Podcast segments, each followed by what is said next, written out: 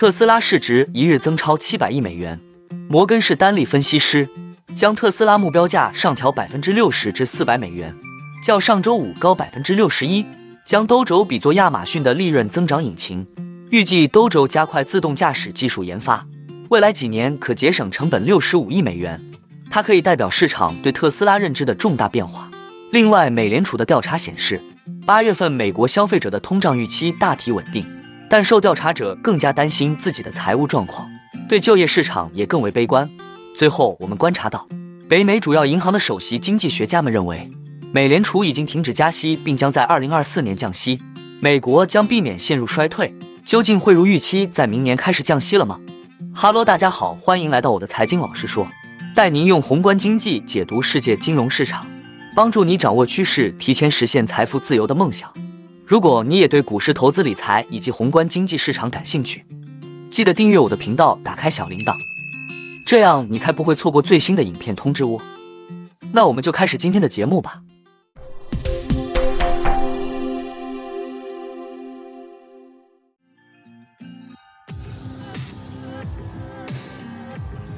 摩根士丹利大力唱多特斯拉超级计算机。兜轴释放人工智能提升业绩的巨大潜力，特斯拉股价暴涨。美东时间九月十一日周一，连跌三日的特斯拉股价强劲反弹，跳空高开逾百分之六点三，午盘一度接近两百七十四点九零美元，日内涨幅扩大到百分之十点六，最终收涨百分之十点零九，创一月二十七日以来最大盘中和收盘涨幅，报两百七十三点五八美元，创七月十九日以来收盘新高。市值一日猛增超过七百亿美元。报告中，这些分析师将特斯拉的股票评级从持有上调至增持，并将未来十二个月的目标价从两百五十美元大幅上调至四百美元，成为华尔街机构目前给出的最高目标价，上调幅度高达百分之六十。这意味着兜轴超级计算机将推动机器人出租车和网络服务加快应用。特斯拉的股价将在上周五。收盘的基础上再涨约百分之六十一，市值可能而增加多达五千亿美元。报告写道，投资者长期在争论特斯拉是一家汽车公司还是一家科技公司。我们认为两者都是，但最大的价值驱动因素是软件和服务收入。我们认为推动 AWS 达到亚马逊总息税前利润百分之七十的力量，同样也可以在特斯拉发挥作用，开辟新的潜在市场。远远超出以固定价格销售汽车的范围。那到底什么是催化剂？兜轴也就是过去五年特斯拉一直在努力的客户超级计算。具体来说，兜轴应该有助于特斯拉改进全自动驾驶技术 FSD，因为该技术需要巨大的算力，非常适合像兜轴这样的超级计算机。更好的全自动驾驶产品应该会为特斯拉带来更高的利润和收入，因为客户决定在购买特斯拉。汽车时添加附带的 FSD 软件功能。报告估算，随着特斯拉通过自研超级计算机提高算力，兜轴可以在未来几年为特斯拉节省六十五亿美元的成本。关键是兜轴可以加快开发自动驾驶能力。特斯拉称，兜轴可以将训练工作量所需的时间从一个多月缩短到一周以内。报告认为，潜在的效率、速度和成本优势可以让特斯拉大幅缩短研发自动驾驶的时间。而且，兜轴还可以帮助特斯拉开发人形机器人，并对特斯拉 CEO 马斯克正在进行的各种科学项目产生更广泛的影响。这就是特斯拉拥有兜轴对投资者来说如此特别的原因。股票策略师本周一预计，如果兜轴启动运行并接管软件培训，它将让特斯拉更快地更新软件，并增加软件利润的订阅量。这可能是一个巨大的价值驱动因素。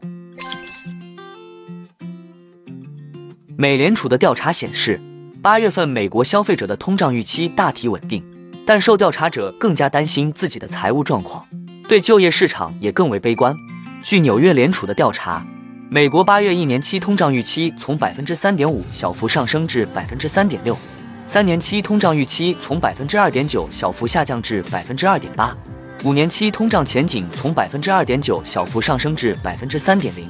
虽然消费者的通胀预期大体稳定。但从各细分类别来看，八月受访者预计一系列关键类别的价格将加速上涨。人们对汽油、食品、租金、医疗费用、大学费用的价格预计为上涨，预测房价将上涨百分之三点一，创下二零二二年七月以来的最高水平。不过，消费者对自身财务状况看法变化较为明显。纽约联储在一份声明中表示，人们对当前信贷状况的看法和对未来状况的预期都在恶化。消费者越来越担心自己获得信贷的能力，表示现在获得信贷比一年前困难许多，或是有些困难的家庭比例明显上升，创下自2013年6月有调查记录以来的最高水平。许多人还表示，他们预计明年获得信贷会更为困难。美联储在过去十八个月的时间里激进加息，七月会议上将基准利率升至二十二年来的最高水平，以抑制需求，从而打压通胀。更高的利率意味着更高的借贷成本。并可能导致银行收紧贷款和其他信贷的准入。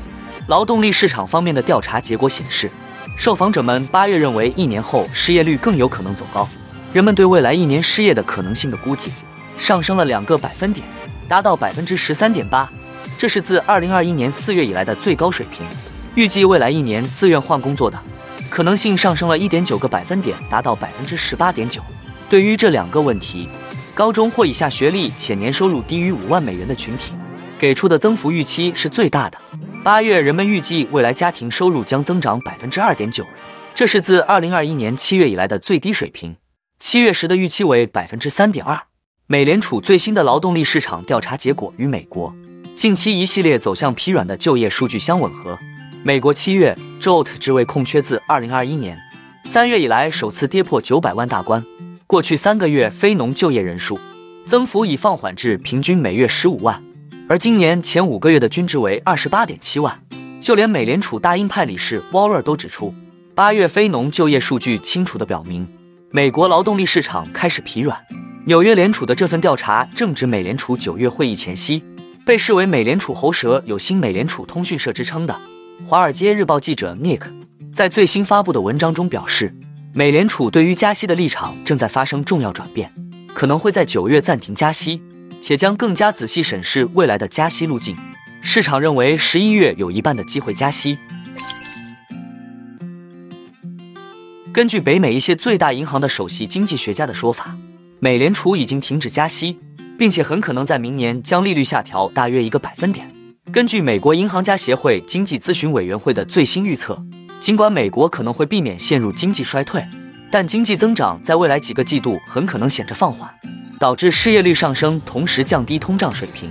鉴于通胀方面已经取得的进展以及预期的进展，委员会的大多数成员认为，美联储的紧缩周期已经结束。十四人小组的首席经济学家 Simona m c c u t 表示，美联储被普遍预计在下周的会议上将保持利率稳定，尽管投资者对于其是否会在。今年晚些时候加息存在分歧。ABA 经济咨询委员会包括来自摩根大通、摩根士丹利和富国银行的经济学家，他们的预测定期向美联储主席鲍威尔和理事会的成员呈报。根据委员会的中值预测，由于美联储过去的加息和信贷条件收紧，该委员会预计经济增长将在未来三个季度内放缓至不到年化百分之一的速度。